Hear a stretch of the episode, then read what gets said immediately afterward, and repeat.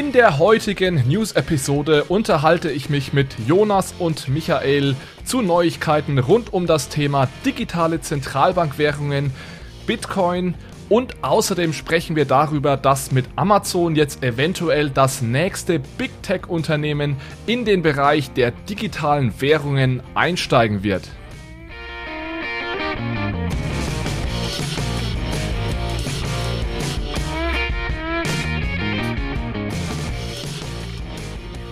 Hallo zusammen und herzlich willkommen zu einer neuen Episode von Bitcoin, Fiat und Rock'n'Roll. Hier geht es um digitale Währungen, um unser aktuelles Geldsystem und die, um die großen Fragen rund um das Thema Geld. Heute endlich mal wieder zu dritt. Es ist lange her, dass wir die letzte News-Episode gemacht haben, aber heute sind Jonas und Michael mal wieder dabei. Erstmal Hallo an euch. Servus Alex. Hi Alex, cool wieder hier zu sein. Und es geht, wie gesagt, heute mal wieder darum, die wichtigsten Neuigkeiten der letzten, es sind ja schon fast Monate jetzt, aber zumindest Wochen zusammenzufassen. Es hat sich auch einiges angestaut bei uns in, auf dem Slack-Kanal, wo wir die News immer sammeln. Aber wir werden das jetzt nicht einfach äh, durchrattern, sondern wir haben uns die interessantesten herausgesucht und haben auch heute wieder zwei Deep Dives, weil, wie ihr wisst, geht es uns ja eher darum, euch unsere Einschätzung zu geben, die Dinge ein Stück weit einzuordnen und ja, vor allem Hintergrundinformationen zu liefern. Und genau das haben wir heute auch wieder vor. Ich übergebe direkt mal an Jonas, denn wir starten wie immer mit einer kurzen Überblick über die wichtigsten Kurznachrichten. Ja, Alex, äh, Dankeschön. Ähm, wir starten mit einem Blog zu CBDCs, weil da ist wirklich wieder sehr, sehr viel passiert in den letzten Wochen. Und zwar hat zum einen die Bank für internationalen Zahlungsausgleich, die BITS, ihre jährliche Umfrage zu CBDCs veröffentlicht. Das heißt, was die BITS hier macht, ist, sie spricht direkt mit den Zentralbanken.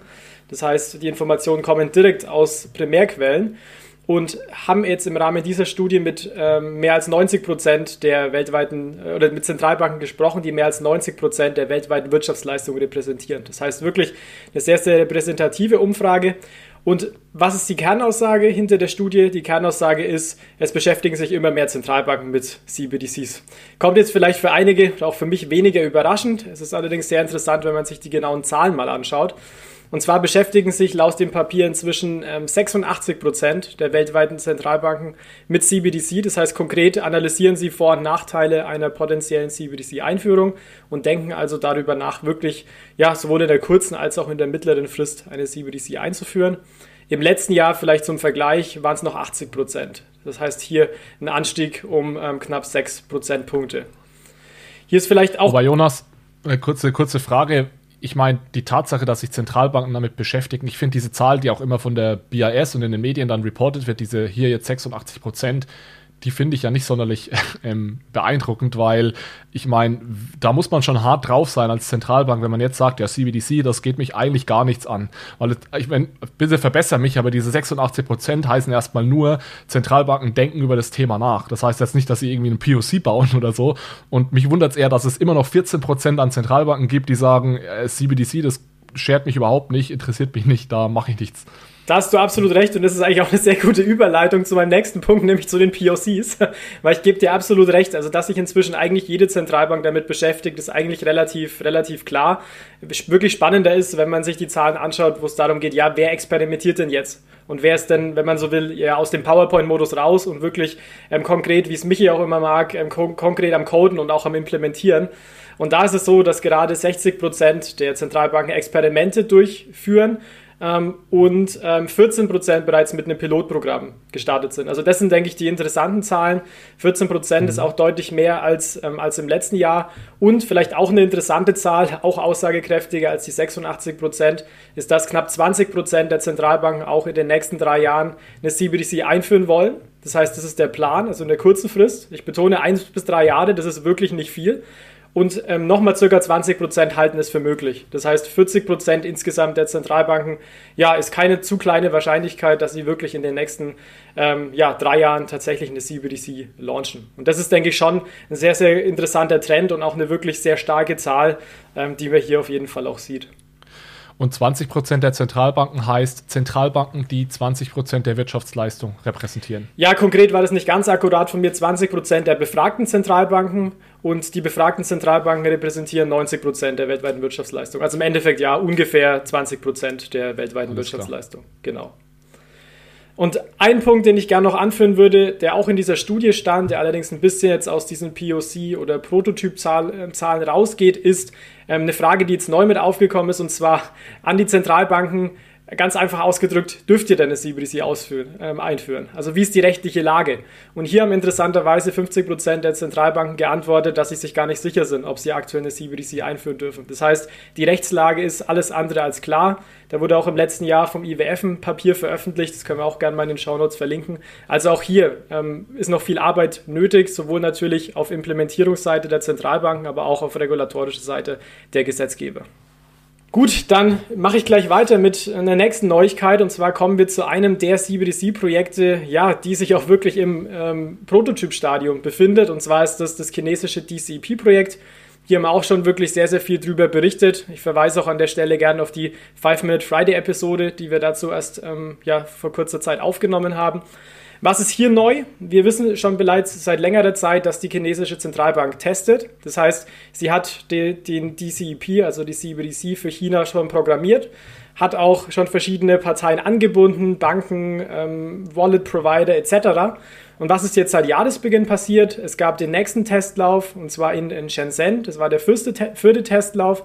Und dort wurden insgesamt ähm, 100.000 Mal ähm, ja, knapp ähm, Yuan im Wert von 10 Euro an Unternehmen und an ähm, Privatbürger ausgegeben. Das heißt, neu ist jetzt hier, dass Unternehmen dabei waren, die im Endeffekt, wenn man so will, mit dem Geld rumexperimentieren. Das heißt, sie nutzen die App und ähm, kaufen dann dafür ein. Und das soll eben dazu führen, dass das ganze Text eben kritisch getestet wird ähm, und auch natürlich Fragen gestellt werden, die vielleicht äh, ja jetzt in dem, in dem Prototyping an sich nicht gestellt wurden. Darüber hinaus auch ziemlich interessant, kann man jetzt ähm, über Geldautomaten auch DCEP abheben. Das war was, was bislang in China noch nicht, noch nicht möglich war. Das ist praktisch wieder ein neues Teststadium.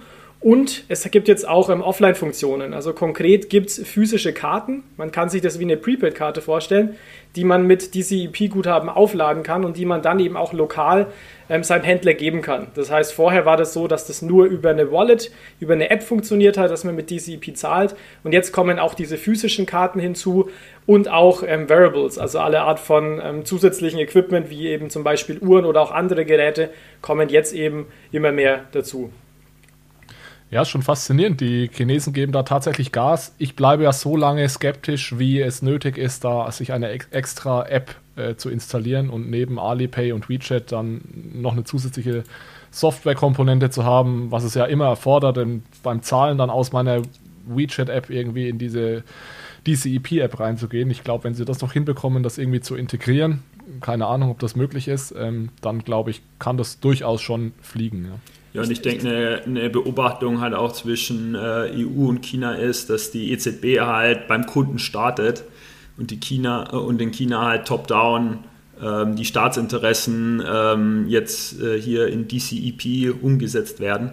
Und äh, das könnte sich langfristig schon als strategischer Vorteil der EZB herausstellen, dass sie wirklich ähm, mit einem Kundenfokus starten und da von Anfang an alle befragen, damit es keine Totgeburt wird. Ja.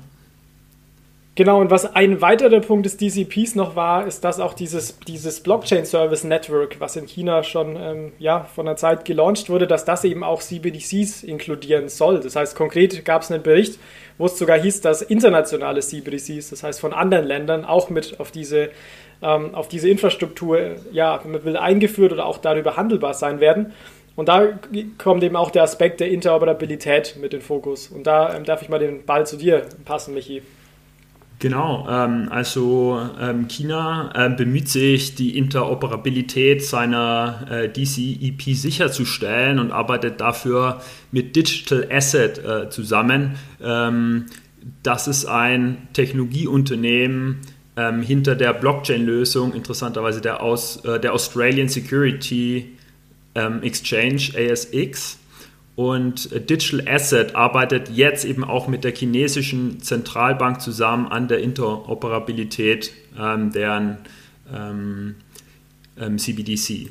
Und interessant dabei ist ähm, eine gewisse Modellierungssprache, die Digital Asset einsetzt, nämlich die DAML, also die ja, Digital Asset Modeling Language. Und genau diese Sprache wird jetzt eingesetzt, um ähm, in diesem Blockchain Service Network, das der Jonas gerade angesprochen hat, ähm, Interoperabilität zwischen unterschiedlichen Blockchain-Instanzen herzustellen.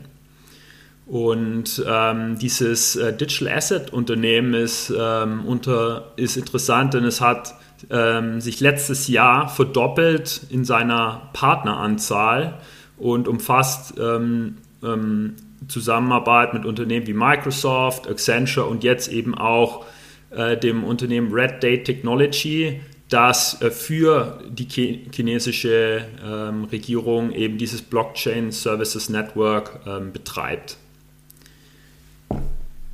Gut, dann schlage ich vor, dass wir zur nächsten News ähm, weiterziehen und äh, gehen dafür in den Euroraum. Genau, wir haben vorhin schon mal ganz kurz über den digitalen Euro geredet. Jetzt wird es noch ein bisschen konkreter. Und zwar ähm, ja, gab es, wie wir es auch hier schon kurz thematisiert hatten, gab es eine Konsultation der EZB zum digitalen Euro. Das heißt, vielleicht nochmal zum Hintergrund, die EZB hat im Oktober ihren Report zum digitalen Euro veröffentlicht und hat dann direkt im Anschluss eine Konsultation gestartet. Was heißt das? Konkret hat sie die breite Öffentlichkeit befragt, das heißt sowohl Bürger als auch Unternehmen, Verbände etc. Ähm, zu ihrer Einschätzung zum digitalen Euro. Und hier sind jetzt bis zum Konsultationsende Mitte Januar 8000 Antworten eingegangen. Das ist auch, muss man sagen, ein absoluter Rekord und zeigt auch, wie, ja, wie, wie wichtig und wie relevant das Thema ist und wie viele Leute sich hier auch in den Dialog mit einbringen wollen. Und eine der Kernfragen, die gestellt wurde, war, was sind denn die wichtigsten Eigenschaften für den digitalen Euro? Also das heißt, ich als Endkunde oder auch als, als Unternehmen, was ist mir am digitalen Euro vor allem wichtig? Und hier wurde eben gesagt, dass ganz klar eine Eigenschaft super, super wichtig ist. Und das sind knapp 42 Prozent aller Befragten, die das angegeben haben. Und zwar ist das das Thema Privatsphäre und Datenschutz.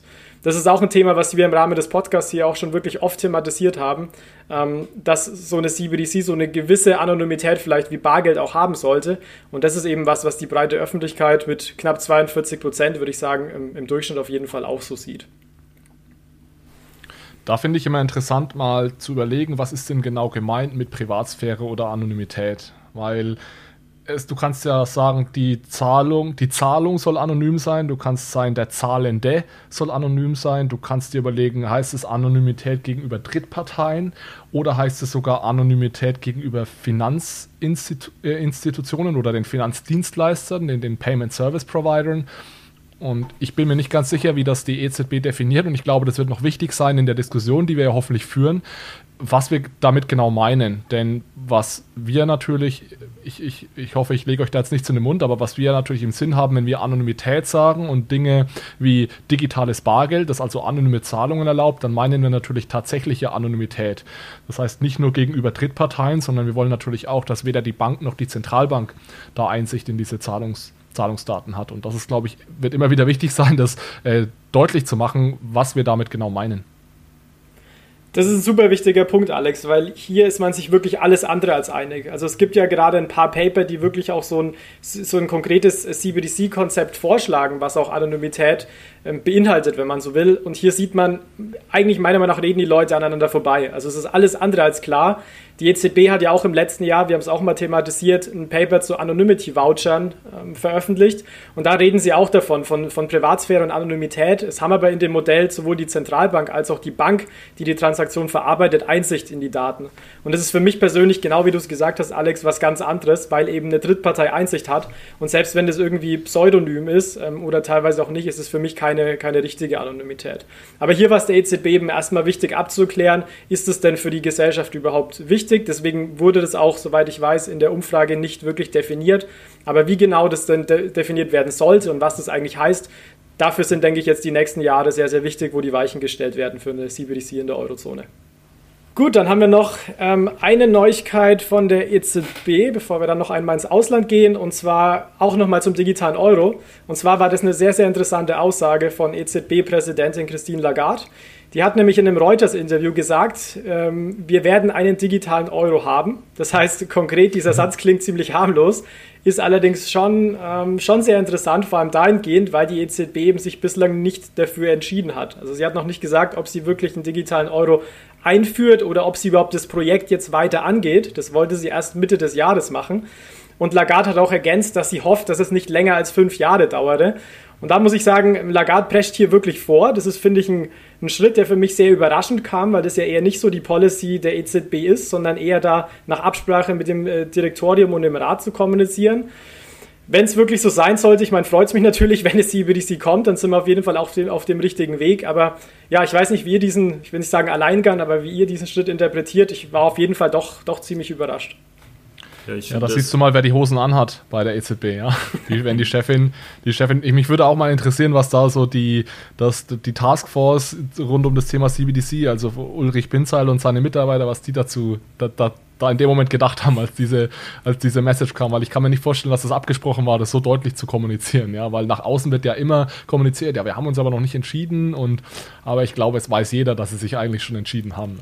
Offenes Geheimnis. Ja, ja, ich finde aus einer reinen Kommunikationsperspektive finde ich das eher ungeschickt, ja, weil sie setzt halt ihre internen Teams total unter Druck. Und ähm, ich kann mir fast nicht vorstellen, dass das so abgestimmt war.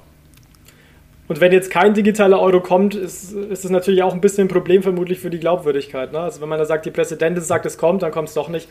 Aber naja, spätestens Mitte des Jahres werden wir auf jeden Fall schlauer sein und sind immer noch gespannt, was dann auch der, der EZB-Rat dann an sich dazu sagt, außer jetzt nur Lagarde an der Spitze. Gut, dann haben wir noch eine letzte News, ähm, ebenfalls nochmal CBDC und zwar gucken wir jetzt äh, ja wieder ein Stück weit weg aus Europa und zwar wandern wir auf die wunderschönen Bahamas. Und zwar gibt es ja auf den Bahamas, wie ihr wisst, seit Oktober die erste CBDC, die wirklich, äh, wirklich live ist. Dort wurde der, der Cent-Dollar eingeführt. Und hier wurde jetzt erst äh, kürzlich eine Partnerschaft bekannt gegeben, und zwar zwischen äh, Island Pay, also einem äh, regionalen Unternehmen, und Mastercard. Also ziemlich interessant, ein regionales Unternehmen und dann noch ein riesen Zahlungsdienstleister wie Mastercard. Warum arbeiten die ganze zusammen? Es wird jetzt praktisch die erste Prepaid-Karte geben, mit der man weltweit mit CBDC zahlen kann und die auch draufladen kann, das Geld. Das heißt, ich habe es für China vorhin schon gesagt, allerdings nur im Testmodus. Bei den Bahamas sind wir jetzt wirklich live. Das heißt, dort kann man an allen Orten, wo man mit Mastercard zahlen kann, auch mit der CBDC zahlen. Oder mit dieser, mit dieser speziellen ähm, Karte dann zahlen. Muss allerdings vielleicht das Ganze auch ein bisschen wieder in Relation bringen. Die Bahamas haben knapp 70.000 Einwohner, das heißt, es sind natürlich deutlich kleiner als jetzt China und die Eurozone. Ich finde es aber trotzdem einen sehr, sehr interessanten Schritt, wo man auch wieder sieht, wie hier der Privatsektor dann in Form von Island Pay und Mastercard auch an so einem CBDC-Projekt mitwirken können.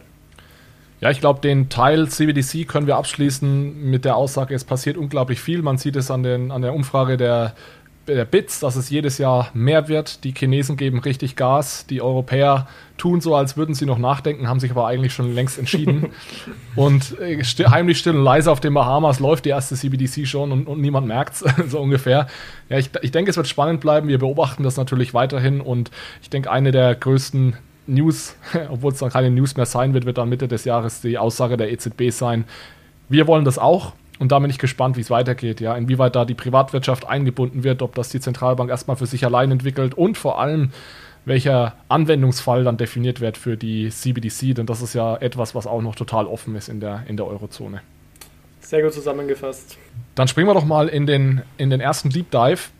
Und natürlich kommen wir nicht umhin, nach den letzten Monaten oder der Entwicklungen der letzten Monate über Bitcoin zu reden hier wir haben das ja ab und zu schon mal in den Five Minute Friday Episoden immer wieder angesprochen, das Thema logischerweise. Ich habe auch ein, zwei ähm, Interviews gehabt in den letzten Wochen, die, die zum Thema Bitcoin ähm, gingen, aber heute wollen wir mal etwas allgemeiner über die Marktentwicklung reden und wie wir das Ganze einschätzen.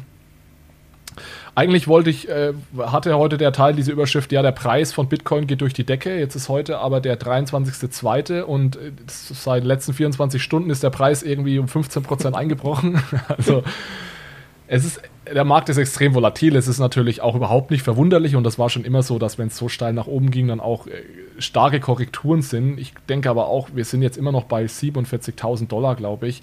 Ähm, es ist, ist und bleibt so, dass in den letzten Monaten unglaublich viel passiert ist im, im Bitcoin-Space, dass der Preis extrem durch die Decke gegangen ist, dass es sehr, sehr viele neue Investoren gab, sei es institutionelle Investoren. Ich meine, wir haben Tesla gehabt, wir haben ähm, MicroStrategy natürlich, die durchgehend, durchgehend kaufen. Wir haben jetzt auch sicherlich auch wieder viele Retail-Investoren, also Privatkunden, die in den Markt kommen. Wir haben Jack Dorsey und JC, die Bitcoin, eine Bitcoin-Stiftung gegründet haben. Es ist unglaublich viel passiert und das hat den Preis natürlich getrieben, das hat die Aufmerksamkeit erhöht. Ja, und ähm, jetzt ist natürlich die Frage, wo, wo, geht das hin und vielleicht auch, wie lässt sich das vergleichen mit, mit den letzten Jahren? Ich weiß nicht, ob ihr beide da eine Meinung dazu habt. Ähm, ja, Alex, du bist doch der Meister der Preisvorhersagen, oder? Ja, stimmt. Das muss ich natürlich auch noch erwähnen, dass ich ja Anfang des Jahres hier die Prediction gemacht habe, dass es noch deutlich höher gehen wird. Das war, habe ich natürlich weit aus dem Fenster gelehnt. Aber nee, ich hätte tatsächlich nicht gedacht, dass es so schnell geht. Ja, ich hab, hätte gedacht, das dauert ein paar Monate länger, bis wir, bis wir die Preise sehen, die wir jetzt sehen. Wobei ich, wir haben ja versucht, keine Preisvorhersagen zu machen. Das Gefühl, das ich gerade habe, und da könnt ihr ja gleich noch mal eure Meinung dazu sagen, ist, für mich wiederholt sich gerade eins zu eins das Jahr 2017. Es ist unglaublich, auch in meinem privaten Umfeld es fangen plötzlich an, Leute über Bitcoin zu reden, auch Leute, die vielleicht gar nicht wissen, dass ich so tief drinstecke in dem Thema, fangen plötzlich an, über Bitcoin zu reden und sagen, hier, sie haben heute einen Freund getroffen, der investiert jetzt in Bitcoin, hat ihnen erzählt, dass er irgendwie in der letzten Woche 7000 Dollar verdient hat. Und in den Medien ist es überall, also es ist schon relativ ähnlich wie gegen Ende 2017 und das ist natürlich ein Stück weit auch immer ein Anzeichen dafür, dass der Markt äh, bereits etwas überhitzt ist, wenn, wenn da alle reinspringen. Auf der anderen Seite ist es auch so, ich habe mir das nochmal angesehen, im Jahr 2017 haben wir einen weit größeren Preissprung gemacht als jetzt im Jahr 2020, 2021. Also damals hat sich der Preis ungefähr verzwanzigfacht. Jetzt sind wir so seit dem letzten Tief ungefähr zehnfach höher. Also theoretisch, ähm, wenn man das einfach von 2017 mal hernimmt, kann man auch sagen, es ist da noch sehr, sehr viel Luft nach oben. Aber ich hab, bin trotzdem der Meinung, dass es, wenn das jetzt so weitergeht, wie es aktuell läuft, dass da irgendwann dann auch nochmal eine sehr deutliche Korrektur kommen wird. Also ich sehe auch auf jeden Fall Parallelen zu 2017. Alex, du sagtest, sagst es, dass wirklich im Retail-Kontext viele Leute drüber, drüber reden, die vielleicht vorher nicht darüber geredet hätten. Auch die Medien. Wobei ich sagen muss, dass es mich doch überrascht hat, dass die Medien fast ausschließlich kritisch über Bitcoin berichten, teilweise auch einfach falsch. Also da hätte ich mir ehrlich gesagt schon erwartet, dass sich da ein bisschen was tut in den letzten drei bis vier Jahren.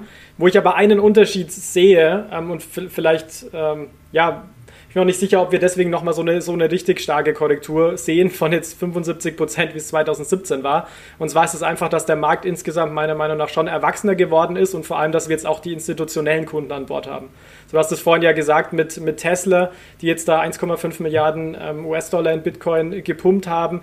MicroStrategy gibt viele weitere. Deswegen, wir haben hier trotzdem ähm, ja noch deutlich mehr Nachfrage aus der Industrie, was meiner Meinung nach eben auch den Preis dann weiter etwas stützen dürfte und auch dazu beiträgt, dass Bitcoin eher ja noch, noch weiter wächst und sich auch dann zumindest mittelfristig noch weiter verbreitet. Ich denke, ein, ein Grund, warum ich das Thema heute mit, mit reinnehmen wollte, war auch vor allem um diejenigen, die eventuell neu im Space sind. Und ich habe das Gefühl, da gibt es aktuell viele, wenn ich meine Twitter-Timeline ansehe, die, die quillt über von, von Bitcoin-Tweets. Also es ist wirklich exponentiell gestiegen in den letzten ähm, Wochen. Ich denke, dass es einige neue, neue Investoren auch gibt, die sich jetzt überlegen, soll ich Bitcoin kaufen oder nicht. Da ist mein, mein Tipp einfach, lasst euch nicht so von dieser FOMO treiben, ja, also Fear of Missing Out, weil genau so war es 2017 auch. Ich kann mich da noch an eine Session erinnern an der Uni. Ähm, im, im, Data Science and Technology Club haben wir im Mitte Dezember 2017 eine Session gemacht zum Thema Bitcoin, wo vorgestellt wurde, wie man sich Bitcoin kaufen kann. Und der Raum war gepackt voll und jeder wollte unbedingt sofort Bitcoin kaufen. Ja, das war ganz knapp vom All-Time-High. Und da war auch, gingen auch hunderte Prozent von Steigerungen in wenigen äh, Wochen voraus. Und es war klar, dass das nicht so weitergehen kann. Und ihr verpasst nichts, wenn ihr jetzt sagt, ich steig, fange mal an, langsam einzusteigen und mache ähm, Dollar-Cost-Averaging. Das heißt, ich kaufe konstant über, über Wochen, Monate immer einen konstanten Betrag. Macht euch den Gefallen und investiert jetzt nicht alles, was ihr habt in Bitcoin, weil ihr Angst habt, ihr verpasst irgendwas, sondern es ist schön, wenn ihr dazugekommen seid und euch jetzt mal versucht, damit zu beschäftigen und zu verstehen, was Bitcoin ist. Aber glaubt mir, ihr verpasst gar nichts, wenn ihr jetzt nicht gleich mit eurem kompletten Vermögen in, in Bitcoin reingeht. Jetzt hast du meine Bitcoin-Strategie verraten. Deine Bitcoin-Strategie, ja, das ist eine sehr, sehr sinnvolle Bitcoin-Strategie. Aber Jonas, zu dem Punkt, da gebe ich dir recht, dass, also der Grund, es steigt ja jetzt extrem schnell und das sind dann ganz oft die Retail-Investoren, die reinkommen und das sind auch im Endeffekt die Weekends. Ja, das sind diejenigen, die jetzt rumerzählen, sie haben letzte Woche 1000 Dollar mit Bitcoin verdient. Das sind auch die, die sofort wieder raus sind, wenn der Preis mal um 10% korrigiert. Und deswegen bleibt es dann meistens nicht bei den 10%, sondern bei den, dann werden es 30, 40, 50%. Was total fein ist, wenn wir vorher um 200% hoch sind, ja. Aber ich glaube, das ist der Grund, daher kommt die Volatilität. Aber du hast genau recht, dass wir jetzt viele institutionelle Investoren haben und auch das ganze, ganze Sentiment ist, ist viel positiver, dass wir vermutlich nicht mehr die Korrekturen sehen, die wir äh, 2018 vermutlich und vielleicht noch vorher 2014 dann auch hatten. Da ging es ja nochmal ganz anders ab, weil der Markt ja bei weitem nicht so erwachsen war. Ja, es, ist, es sind jetzt auch die Banken, die ankündigen, Bitcoin Custody anzubieten. Wir haben jetzt in Kanada den ersten Bitcoin ETF. Da passiert so viel, dass ich auch glaube, ähm, ja, Coinbase ist vielleicht auch noch wert zu erwähnen. Coinbase macht jetzt eine IPO, die wollen an die Börse. Ich habe mal vorher nachgeschaut, aktuell Bewertung von 100 Milliarden US-Dollar. Damit sind sie so groß wie Goldman Sachs. Ja, das muss man sich mal vorstellen. ähm, und also da sieht man, dass der Markt, der Markt schon ein Stück weit erwachsen geworden ist und wir vermutlich nicht mehr diese Riesenkorrekturen sehen, die wir in den letzten Jahr, äh, Jahren hatten. Vielleicht noch ein Punkt, Alex, dass man sich jetzt nicht von diesen Preisnews und so verrückt machen sollte. Da stimme ich dir absolut zu und vor allem auch deshalb, man hat es in den letzten Wochen gesehen, was allein Tweets von bestimmt wichtigen Personen ausmachen. Also konkret hat ja Elon Musk dann mal was getweetet, was bullish ist. Dann hat er jetzt auch wieder ähm, vor, dem, vor dem Drop was äh, bearishes getweetet. Ich meine, man will sich natürlich auch nicht von, davon dann abhängig machen, weil da steckt man natürlich nicht drin. Man weiß ja nicht, welche Leute was zu welchem Thema tweeten. Also deswegen glaube ich, ähm, Alex, dass eben auch so eine, so eine Cost-Averaging-Strategie Strategie oder auch einfach mal ein bisschen ausprobieren mit, mit kleinem Kapital besser ist, als jetzt einfach wirklich das, das Vermögen oder auf Kredit äh, dann jetzt äh, in, den, in, in den Kryptomarkt einzusteigen. Ja. Ich finde es ich find's verrückt, wie unglaublich identisch diese Bitcoin-Cycles sind. Es ist nicht nur die Preisentwicklung, die total identisch ist, es ist auch so das Gefühl, nur dass es jedes Mal schlimmer wird. Also der, der erste Cycle, den ich mitgemacht habe, war 2013. Da, ich weiß es noch an der Uni, ja, da haben wir, da war plötzlich war Bitcoin über 1000, dann war das das Thema damals. Ähm, dann haben wir angefangen, da Bitcoin zu traden und dann ist es runter wieder auf, ich weiß gar nicht, 400 oder so. Und das war so die erste, das erste Mal, äh, wo du mitbekommen hast, dass es eine extrem volatile Asset-Klasse ist. Und dann, vier Jahre später, 2017, war es genau dasselbe Gefühl, nur irgendwie hoch, hoch 10. Und ich glaube, jetzt kommen wir wieder dahin und es ist nochmal hoch zwei oder hoch drei, weil jetzt plötzlich die richtig großen Fische im Markt sind. Also es ist nicht mehr nur eine, eine Retail-Sache. Und ich bin echt gespannt. Ich, ich gehe davon aus, dass wir durch den ganz ähnlichen Cycle jetzt laufen. Und ich bin echt gespannt, wie es dann in vier Jahren ist, was dann noch passieren soll. Vielleicht sind dann wirklich die Regierungen und Zentralbanken dann plötzlich noch da, weil ansonsten wüsste ich nicht, wie es noch, wie es noch schlimmer werden kann. Ne? Aber es ist doch auch super interessant, dass dieser Cycle immer so ein bisschen zeitversetzt zum Bitcoin-Halving dann beginnt, oder? Es war jetzt vor, vor vier Jahren auch ja. so, oder das ist Halving, dann ein halbes Jahr, Jahr später dieser Riesenanstieg. Also, wie du gesagt hast, bin gespannt aufs nächste Halving dann. Ja, und, und wir hatten ja eine Episode zum Halving und ich weiß gar nicht mehr, wie ich mich dazu geäußert habe, aber mich hat es überrascht, dass es so identisch abläuft, ja, dass es so wirklich so eins zu eins wie bei den letzten zwei Cycles ist, dass es mit einem gewissen Abstand, Jonas, du hast es gesagt, vor ein paar Monaten geht der Preis dann wieder durch die Decke. Ja, also es ist fast vorhersagbar. Ja. Ich keine fast. Ahnung, ob das, ob das nochmal, ja, fast, ja, ob das nochmal passieren kann oder ob die Leute irgendwann mal checken, dass weil normalerweise im Finanzmarkt, wenn Informationen da sind über zukünftige Preisentwicklungen, dann sollte sich das ja sofort in den Preisen widerspiegeln. Aber hier, Bitcoin ist irgendwie, kannst du schon fast, ähm, ist fast mal nach Zahlen, ja. Die, die also ich weiß ja nicht, wie ihr äh, mit diesem ganzen Rauschen umgeht. Ich denke mir eigentlich immer nur, lasst die Märkte doch machen. Ich bin einfach fundamental von der Idee von Bitcoin als Store of Value überzeugt, ja. Ähm, und äh, lasst es jetzt die kommenden Jahrzehnte einfach laufen und äh, mögen die Leute da draußen so nervös und hitzig agieren, wie sie wollen. Äh, ich ich versuche es einfach auszublenden. Ich denke, das ist ein gutes Schlusswort für diese, für diese, für diese Section. Michi, lass uns Guter doch mal Tipp. weitergehen. Da, da habe ich nichts, dem habe ich nichts hinzuzufügen. Ja gut, ähm, wenn aus eurer Sicht nichts dagegen spricht, dann äh, springen wir mal ähm, über den Atlantik äh, in die USA, wo sich zunehmend abzeichnet, dass Big Tech ähm, jetzt äh, auch äh, Appetit gewinnt an digitalem Geld oder noch äh, plakativer formuliert, Big Tech goes Digital Money. Äh, wir haben es gerade gehört, dass der Einstieg Teslas in Bitcoin hohe Wellen geschlagen hat und äh, der Launch von äh, Facebook Steam rückt durch die Kooperationen mit Fireblocks und der First Digital Asset Group zumindest näher, obgleich natürlich ähm, die äh, regulatorische Zulassung durch die Schweizer FINMA ähm, immer noch aussteht.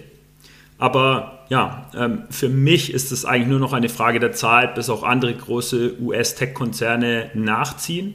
Und zwei Indizien, ähm, die wiederum News sind, lassen bereits vermuten, dass Amazon äh, nun auch einen Vorstoß in genau diese Richtung ähm, Kryptowährung wagen könnte. Das erste Indiz ist ein neuer CEO bei Amazon. Denn nachdem jetzt der Amazon-Gründer und langjährige CEO Jeff Bezos am 2. Februar seinen Rückzug angekündigt hat, ist jetzt Andy oder wird Andy Chessie künftig CEO und ähm, Andy Chessie gilt als kryptoaffin. Ja, der, und, und somit ist genau dieser Führungswechsel eigentlich eine richtungsweisende Entscheidung ähm, hin zu mehr Zuwendung, Zuwendung zum Crypto-Space bei Amazon. Ähm, denn Weiß man, was der vorher gemacht hat, wenn du sagst, er ist kryptoaffin oder? Ja, also ähm, er war, also erstmal, er ist noch amtierender Chef ähm, des Cloud-Dienstes, also Amazon Web Services. Und unter seiner Leitung hat eben diese Cloud-Sparte von Amazon, ähm, also Amazon Web Services, vor kurzem bereits das äh, den, den Service Amazon Managed Blockchain eingeführt. Das ist eben ein Service für Entwickler, die Projekte auf Basis von entweder Hyperledger Fabric oder Ethereum bauen möchten, ohne dass sie ihr eigenes Hosting ähm, oder ihre eigene Hardware bereitstellen müssen. Also der steckt richtig tief in der DLT ähm, oder Distributed Ledger Technologie drin und möchte auch äh, Amazon Web Services ähm, in diese Richtung, äh, Richtung erweitern. Und äh, der zweite Teil meiner Antwort auf deine Frage ist, dass er ähm, bereits 2018 so ein zentralisiertes Blockchain-ähnliches Projekt gestartet hat, nämlich die Amazon Quantum Ledger Database. Also ähm, der neue CEO ist äh, ein Hardcore-Techie und sehr stark in Distributed Ledger Technology. Ja, Wahnsinn. Also die, die Big Techs, die großen Institutionen in den USA, jetzt, ich meine, Tesla haben wir jetzt hier den, den Bitcoin-Bullen als CEO, jetzt äh, hat Amazon einen neuen, neuen Crypto, Crypto-CEO, nenne ich es jetzt mal. Wir haben in der Politik, reden wir auch gleich noch drüber, viele sehr ja, Blockchain-affine Persönlichkeiten. Also die USA ist vielleicht jetzt gerade was die Politik anbelangt und auch viele Unternehmen jetzt vielleicht da kein Vorreiter, aber ich kann mir gut vorstellen, dass das sich ändern könnte in den nächsten Jahren. Ja, die bereiten sich gerade so vor, habe ich das Gefühl. Ja, also es, es entsteht vielleicht gerade was äh, in, in den USA, ja, was dann sehr günstige Rahmenbedingungen sind äh, für so einen richtigen Innovationspush, zumindest in US-Amerika, nämlich auf der einen Seite halt der Appetit der Big Techs, ähm, die sich jetzt da personell ähm, sortieren und jetzt ein neuer US-Präsident, der äh, entsprechende Posten auch wiederum an äh, krypto-wohlgesinnte Profile vergibt. Und äh, ja, also ich fände das super spannend. Äh, die USA sind ja eigentlich bekannt für ihre Innovationsstärke und ähm, vielleicht entsteht dann äh, neben China und äh, der EU ein dritter dominanter Player im CBDC oder Crypto-Space. Aber was ich mich halt insgesamt ein bisschen frage, also die Frage, warum? Also was, was, sind, was sind die Use Cases an sich? Ich meine, durch, mhm. durch Facebook oder durch initiiert, also das Libra-Projekt, geht es ja hauptsächlich um, um finanzielle Inklusion, die haben ein riesen, riesen Netzwerk etc. Da muss ich sagen, da, da sehe ich den, den Use Case, der da ist, aber warum Warum jetzt, äh, jetzt Amazon oder, oder vielleicht äh, Google? Hört man ja auch immer wieder, die, die machen im Hintergrund was ähnliches. Was meint ihr, was die, was die Ziele sind? Geht es darum, Daten zu sammeln? Dafür ist natürlich was, so eine digitale Zahlungsmethode toll. Oder, oder was steckt dahinter? Also für mich ist die Frage zweierlei. Die eine warum und die andere warum jetzt. Äh, ich denke, die denken da schon länger drüber nach. Ähm und haben die Pläne vielleicht sogar schon in den Schubladen, sodass ich mal bei der Frage starte, warum jetzt? Das eine sind natürlich die Use Cases. In meiner Meinung äh, sollte alles bei den Use Cases starten. Und was ich halt so sehe, sind Remittances, also internationale äh, Zahlungsströme ohne extreme Kosten, also Stichwort Banking, die unbankt. Dann geht es halt, ich meine, es sind alles, ähm, alles Plattformbetreiber, die sogenannten GAFAMs, also Google, Alibaba, Facebook, Amazon und Microsoft. Und äh, es gibt halt so Intra-Plattform-Zahlungen, also zum Beispiel Zahlungen innerhalb von Facebook selber, um sich zum Beispiel in einem Facebook-Spiel irgendwelche Features zu kaufen, aber halt auch Zahlungen zwischen den Plattformen, also Interplattform-Zahlungen. Und was man jetzt bei Amazon sieht, äh, der erste Use Case ist eben ein Zahlungssystem für Schwellenländer. Das ist wiederum das zweite Indiz, warum jetzt Amazon vermutlich einen Vorstoß in die Richtung Kryptowährungen wagen wird, nämlich sie haben ein neues Projekt gestartet namens Digital and Emerging Payments und der, der Startmarkt oder der Testmarkt ist Mexiko, weil es eben ein Schwellenland ist, in dem man dann verproben kann, ob äh, so ein Zahlungssystem dort verhebt. Man muss tatsächlich unterscheiden zwischen dem, was Diem macht, vormals Libra, jetzt Diem, und zwischen dem, was Amazon macht und auch Facebook, weil auch Facebook hat ein Facebook Pay. Das ist zwar keine Digitalwährung, aber das ist ein internes Zahlungssystem und ich denke, sowas hat, wie ich das jetzt verstehe, es gab ja, glaube ich, noch keine offizielle Verlautbarung von Amazon. Korrigiere mich, Michi, aber. Ähm, du hast ähm, recht, also das ist inoffiziell ja. und ist auch nur äh, ganz weird oder ganz komisch aus einer Stellenanzeige abgeleitet. Also das ist jetzt keine. Pressemitteilung, die Amazon hier von sich gegeben hat, sondern wir sind hier wirklich. Äh, äh, wir, ja, wir, wir stützen uns hier auf eine Stellenanzeige, äh, die für einen Software Development Manager von Amazon formuliert wurde. Ja, das ist vielleicht noch wichtig dazu zu sagen, aber ich glaube nicht, dass Amazon jetzt und auch Facebook mit seinem Facebook Pay und auch wenn Google mal seinen eigenen Token oder Apple oder Microsoft einführen würde, dass sie da Remittances im, im Kopf haben als ersten Anwendungsfall. Ich glaube, da geht es wirklich eher darum, natürlich Kosten zu sparen, langfristig intern, weil es ist ein Riesenvorteil, Kundenbindung, Kosten sparen ist ein Riesenvorteil, wenn du Kunden auf deiner Plattform hältst, indem du auch die Zahlungen intern über deine Plattform abwickelst. Weil wenn du deinen Amazon-Token hast, ähm, dann, dann, dann bin ich natürlich an die Plattform gebunden, weil den Amazon-Token kann ich nicht ähm, bei Facebook oder bei Apple ausgeben. Ja, den gebe ich bei Amazon aus. Und dann lohnt es sich vielleicht sogar zu sagen, hey, wenn du ihn mit Amazon-Token bezahlst und dann wird es auch interessant für den Endnutzer, bekommst du es 5% günstiger. Ja, weil Amazon spart sich dadurch Kosten, das können sie eventuell wieder weitergeben. Sind weniger abhängig von zahl externen Zahlungsanbietern. Von, von daher kann ich mir sogar vorstellen, dass es nicht nur ein Grund ist, nach Mexiko zu gehen, weil es ein besseres Testfeld ist, sondern weil vielleicht auch das existierende Zahlungssystem in Mexiko und die bestehenden Zahlungsmöglichkeiten in Mexiko, ich bin da überhaupt kein Experte, aber es ist jetzt mal eine Vermutung, nicht so effizient sind wie in den USA oder vielleicht in Europa und dass man da noch mehr Effizienzen heben kann, wenn man sagt, lass uns das doch selbst übernehmen. Ähm, da können wir vielleicht Kosten sparen. Ja. Und letzter Punkt noch, äh, was, was auch ein Anwendungsfall sein könnte, ist, ich kann natürlich, wenn ich digitale Währungen habe, äh, die Blockchain-basiert sind, kann ich diese Zahlungen auch in eine Blockchain-Umgebung einbetten. Das heißt, ich kann sagen, ich kann dann auch, keine Ahnung, ob da jetzt Amazon Use Cases hat, aber ich kann natürlich auch Smart Contracts irgendwie nutzen, die dann direkt diese Token hin und her schieben ähm, können. Ja, vielleicht gibt es da auch Anwendungsfälle für die, für die GAFAs. Ja, vielleicht zu dem Effizienzgedanken, Alex. Ähm, ich, ich, ich gebe dir recht. Also ich glaube auch, dass in Mexiko oder auch durch, durch Facebook Pay, was sie in Brasilien probiert haben, dass da die, die Märkte, Finanzmärkte, Finanzsysteme ineffizienter sind, auch höhere Gebühren haben. Also ich glaube, dass man da wirklich auch Geld sparen kann. Also den, den Use Case sehe ich auch.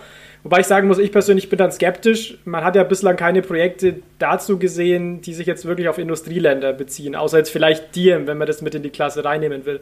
Also ich persönlich sehe immer noch keinen Use Case, warum ich jetzt bei Amazon äh, mit dem Amazon-Token ähm, zahlen sollte. Also ich persönlich würde weiterhin, weiterhin PayPal zum Beispiel nutzen.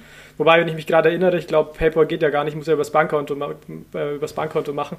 Aber ich sehe, ich sehe da ehrlich gesagt wenig, wenig Use Case hier in Industrieländern. Ich weiß nicht, wie es euch da geht. Ich denke halt, ähm, die, die Big Techs spüren hier, dass hier eine, eine, ein Wandel kommt, ähm, an dem sie partizipieren müssen. Und selbst wenn sie die Use Cases noch nicht glasklar vor sich haben, starten sie jetzt Pilotprojekte, um auch halt herauszufinden, zum Beispiel in Mexiko, was ein vielversprechender Use Case ist. Also ähm, ja, ich glaube, äh, es geht darum, für die Big Techs bereit zu sein, ähm, und sie schauen ja auch auf den Wettbewerb, ja. Also ich glaube, Amazon beobachtet schon ganz genau, was Facebook da macht und möchte halt, falls da ein großer Markteinfall entsteht, dann auch daran partizipieren und bereitet sich das deswegen jetzt schon vor und testet schon. Und ähm, ich meine, wir sind ja immer noch bei der Frage, warum jetzt? Und äh, die Use Cases sind ein Punkt, also jetzt entstehen die Use Cases. Ähm, ein anderer Punkt ist halt auch Liquidität, also diese Big Techs, die US-Tech-Konzerne, die scheffeln wirklich hohe Milliardengewinne und das auch noch von der Pandemie befeuert.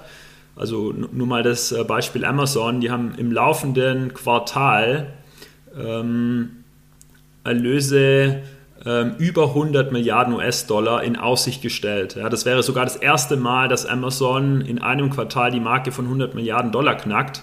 Das heißt, für die ist das jetzt einfach Risikokapital, um äh, bei so einer innovativen Entwicklung wie Blockchain und äh, Kryptowährungen zu partizipieren und die sammeln jetzt einfach Wissen. Ja, das kostet denen ja auch nicht viel, da jetzt so Piloten zu starten. Und natürlich auch Sentiment. Ne? Ich meine, wir haben es vorhin natürlich gesagt, ähm, Tesla geht rein, MicroStrategy geht rein, Banken machen Custody. Also ich denke, es ist auch gerade trotz jetzt des Drops der letzten ein, zwei Tage eigentlich ein insgesamt gutes Sentiment, um sich auch mit diesen Themen rund um digitale Währungen, sei es CBDCs oder auch Kryptos zu beschäftigen. Hm. Ja, nicht nur, nicht nur äh, Retail-Clients können FOMO getrieben sein, Fear of Missing Out, auch Unternehmen können FOMO getrieben sein. Und es wird tatsächlich so sein, dass wir jetzt sehr viele Projekte in Unternehmen sehen und das mag teilweise sinnvoll sein, teilweise weniger sinnvoll und ein ganz großer Treiber davon ist, dass jeder sieht, oh, der andere macht es auch, ich verpasse hier gerade was, wir müssen irgendwie aktiv werden. Das will ich jetzt Amazon nicht, nicht vorwerfen, dass sie so denken. Ich gebe dir übrigens äh, sehr recht, Michi, dass sie das genauso wie PayPal übrigens das ja auch kommuniziert hat, als Test, Testing Ground sehen, da jetzt einfach mal reinzugehen und Erfahrungen zu sammeln, weil man weil man das in Zukunft als wichtige Infrastruktur sieht. Und auch wenn jetzt noch nicht alle Use Cases und Anwendungsfälle klar, klar sind, möchte man sich einfach an diese Infrastruktur gewöhnen, um die dann auch nutzen zu können und dann mit weniger Vorlaufzeit in Zukunft da auch Anwendungsfälle darauf aufbauen kann. Genau, und vielleicht meine dritte und abschließende Antwort äh, auf die Frage, warum und vor allem, warum jetzt? Ähm, der Appetit der Big Techs anscheinend steigt, ähm, in den Crypto-Space einzusteigen, ist halt die regulatorische Zuversicht, die sich in Amerika ausbreitet. Also ähm, Biden als neuer US-Präsident schafft bereits jetzt ein freundliches regulatorisches Umfeld, was natürlich wichtig ist für sie, gerade bei so langfristigen Projekten. Und er hat halt in verschiedenen Organisationen wie der OCC, der Securities and Exchange Commission oder dem Commodity, Commodity Futures Trading Commission, CFTC, ähm, die Führungsposition entsprechend äh, kryptofreundlich besetzt. Und das prominenteste Beispiel ist äh, Gary Gensler, der jetzt Chairman of the Securities and Exchange Commission wird. Und äh, nur mal ein bisschen euch ein Gefühl zu geben, äh, warum er, also Gary Gensler, jetzt kryptofreundlich ist. Er lehrt zurzeit am MIT Blockchain Technologie, digitale Währungen und Fintech. Und äh, er hat auch Berufserfahrung ähm, in dem Feld äh, gesammelt als er noch ähm, ähm, Banker war. Und äh, die GAFAMs, also die Big Techs, haben jetzt wiederum verstanden, ähm, dass man mit Regulierungsbehörden direkt zusammenarbeiten sollte, um eben so eher disruptive Finanzangebote auf den Markt zu bringen. Und ähm, ja, sind jetzt quasi diskussionsbereit und äh, stoßen auf eine US Government, die wiederum freundlich ist. Und das ist genauso diese, dieses äh, freundliche Umfeld oder so diese, ähm, ähm, diese, ja, dieses freundliche Umfeld, das jetzt entsteht, ähm, aus dem was äh, Cooles wachsen könnte in den USA. Ich bin mal gespannt, wie lange es dauert, bis wir einen Krypto-Enthusiast an der Spitze der BaFin hier sehen. Also dürfte ein bisschen Zeit noch vergehen. Ah, wobei die BaFin würde ich da gar nicht mal so kritisieren. Die BaFin hat einige Leute, die Blockchain ganz gut verstanden haben. Ich würde da eher Richtung Politik und Finanzministerium schauen, da dreht sich bei mir eher ein bisschen der Magen um, wenn es um das Thema geht, ja, weil da geht es hauptsächlich darum, um Verbote und ja, was wir nicht, was wir nicht verstehen, das verbieten wir. Also da, da, gefällt mir die Entwicklung gar nicht. Die BaFin jetzt auch mit der Krypto-Verwahrlizenz ähm, finde ich fast noch fortschrittlich ja, für eine Regulierungsbehörde. Ja, ich finde halt immer bei der Diskussion ist es wichtig, man muss die Probleme sehen und mit ihnen umgehen, aber Ähm, es ist halt wirklich so, in, in, äh, so ein kultureller Unterschied zwischen USA und Europa. In den USA wird halt 90 Prozent der Meetingzeit über Opportunitäten geredet und wenn man sie dann startet, versucht man die Risiken zu managen. Und äh, vielleicht insbesondere bei den Akteuren, die du gerade genannt hast, Alex, wird halt 90 Prozent der Meetingzeit über die Schwierigkeiten geredet. Und wenn man dann überhaupt noch Lust hat, redet man am Ende noch 10% über, ups, äh, welche Chance man damit hat. Und vielleicht kommen wir dahin, ja, in, ähnlich risikoaffin wie in den USA vorzugehen und entsprechende Summen auch zu investieren. Und ich habe auch das Gefühl, dass bei uns die Lösung ganz oft ist, wir verbieten es, wir verbieten das Neue, um den Status quo zu retten. Und in den USA ist so die Idee, okay, das ist jetzt was Neues, lasst uns doch mal schauen, ob wir nicht was Besseres hinbekommen. Oder wie halten wir dagegen? Ja, indem wir auch innovativ sind und nicht indem wir es verbieten und an den alten Lösungen festhalten. Ne? Absolut, ja. Michi, du hast vorhin schon ein ganz gutes Stich, Stichwort gegeben für mein Fundstück. Und zwar hatte ich geplant heute, weil mich in letzter Zeit viele Leute ansprechen und sagen, Alex, kannst du mir ähm, irgendwie gute Ressourcen zum Thema Bitcoin geben? Es gibt einen Kurs vom äh, gerade genannten Gary Gensler, den er am MIT ähm, gegeben hat, von, aus 2018. Der Kurs heißt Blockchain and Money. Den gibt es vollumfänglich auf YouTube, gibt es aber auch auf der MIT-Seite, dann auch sogar mit den Readings, glaube ich, und, und Resources noch dazu. Ich verlinke euch zumindest mal den, den Kurs auf YouTube in den, in den Show Notes. Kann ich euch sehr ans Herz legen für alle, die einen Einstieg brauchen, aber selbst diejenigen, die sich schon einigermaßen auskennen, es ist doch mal ein sehr, sehr breiter Überblick über, über das Thema, vor allem Bitcoin fokussiert, auch wenn der Kurs Blockchain and Money heißt, ist sehr Bitcoin fokussiert, von den kryptografischen ähm, Grundlagen bis hin dann auch zu Anwendungen in, in Finance und, und Economics. Ist leider auf Englisch. Ähm, ich weiß gar nicht, ob es deutsche Untertitel gibt, aber für diejenigen, die der englischen Sprache mächtig sind, denen kann ich diesen Kurs sehr ans Herz legen. Jonas, was, was ist dein Fundstück der Woche? Ich bleibe heute bei mir dem CBDC-Thema treu. Und zwar habe ich dabei ein Interview mit äh, Fabio Panetta, EZB-Direktoriumsmitglied, was er ähm, ja, dem Spiegel gegeben hat, findet man auch auf der EZB-Homepage. Wir verlinken es auch sehr gerne. Und zwar ist es ein sehr, sehr gutes Interview, weil in dem Interview in den wenigen Minuten ziemlich gut klar gemacht wird, wie die EZB zum digitalen Euro steht. Das heißt, meiner Meinung nach ging das inhaltlich sogar fast noch ein bisschen weiter als der Report zum Digital Euro. Also da steht wirklich drin, ähm, wie steht man gerade dazu, ähm, was sind die Hauptprobleme, was sind die Hauptopportunitäten. Also wirklich meiner Meinung nach eine der besten Summaries, die wir ähm, aktuell dort außen haben, wenn es um den digitalen Euro geht. Neben dem Podcast. Ja, dann äh, runde ich das mal ab. Mein Fundstück diese Woche sind die Statista-Infografiken zum Kryptoboom. Also ich glaube, wir wissen alle, dass die Berichterstattung zu Bitcoin oder zu Krypto allgemeiner und dann halt auch vor allem die Forendiskussionen im Internet dazu mega aufgeheizt sind. Und da hilft es mir eben immer, mich zurückzuziehen auf einfach Statistiken und Fakten, die ansprechend aufbereitet sind. Und da, da gehe ich immer wieder gerne zurück zu Statista. Vor allem äh, finde ich es halt dann lässig, wenn es nicht nur langweilige Tabellen sind, sondern wirklich coole Infografiken. Ja, und da hat äh, Statista eine ganze Menge. Um nur ein Beispiel zu nennen, gibt es halt eine coole Grafik äh, zu dem, zu dem äh, Custody-Issue, ja, dass man halt Bitcoins äh, verlieren kann, wenn man Self-Custody betreibt. Und eine Grafik ist dann eben, dass 3,7 Millionen Bitcoins vermutlich verloren gegangen sind. Ähm, Genau, und äh, auch die Grafik als ein Beispiel für diese Statista-Infografiken geben wir euch mit. Und äh, dann sind wir hoffnungsvoll, dass ihr da auch weitere Infografiken findet, die dann für eure Fragen und Interessen äh, genau richtig sind. Und passt gut auf euren Private Key auf.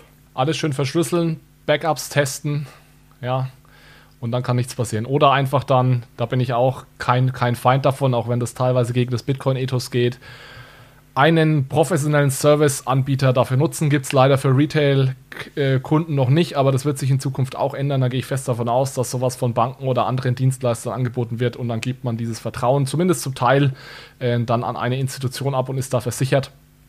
Äh, das wird sicherlich auch viel, viel Druck und ja, Selbstverantwortung nehmen.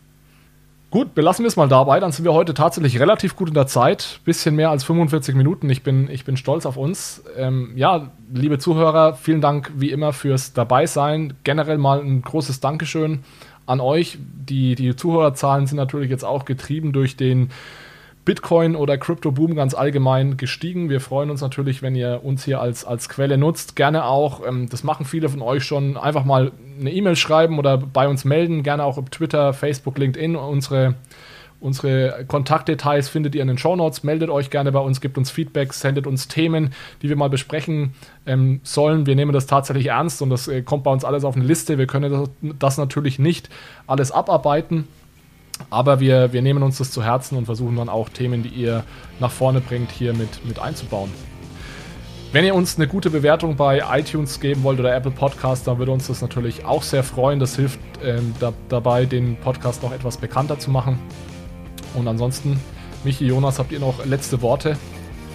Ich denke, genug geredet für heute. dann belassen wir es dabei. Ich wünsche euch ähm, eine gute Zeit und wir hören uns dann beim nächsten Mal. Macht's gut. Ciao, ciao. Bis zum nächsten Mal. Ciao, ciao. Ciao, macht's gut.